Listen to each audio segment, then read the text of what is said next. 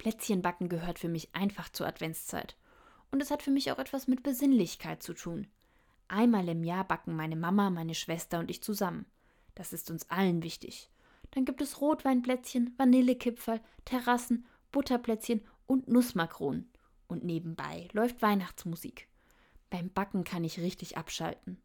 Der Tag hat für mich nichts mit einem Termin zu tun, der noch irgendwie in den Kalender gequetscht werden muss. Ich nehme mir an diesem Tag auch nichts anderes vor. Für mich ist es eine richtig gute Einstimmung auf die Adventszeit. Gerade wenn auf der Arbeit bei vielen extrem viel los ist, weil Dinge unbedingt noch im Kalenderjahr 2023 abgeschlossen werden müssen. Gerade dann ist es wichtig, sich einen Ruhepunkt zu setzen, und für mich ist es das Plätzchenbacken.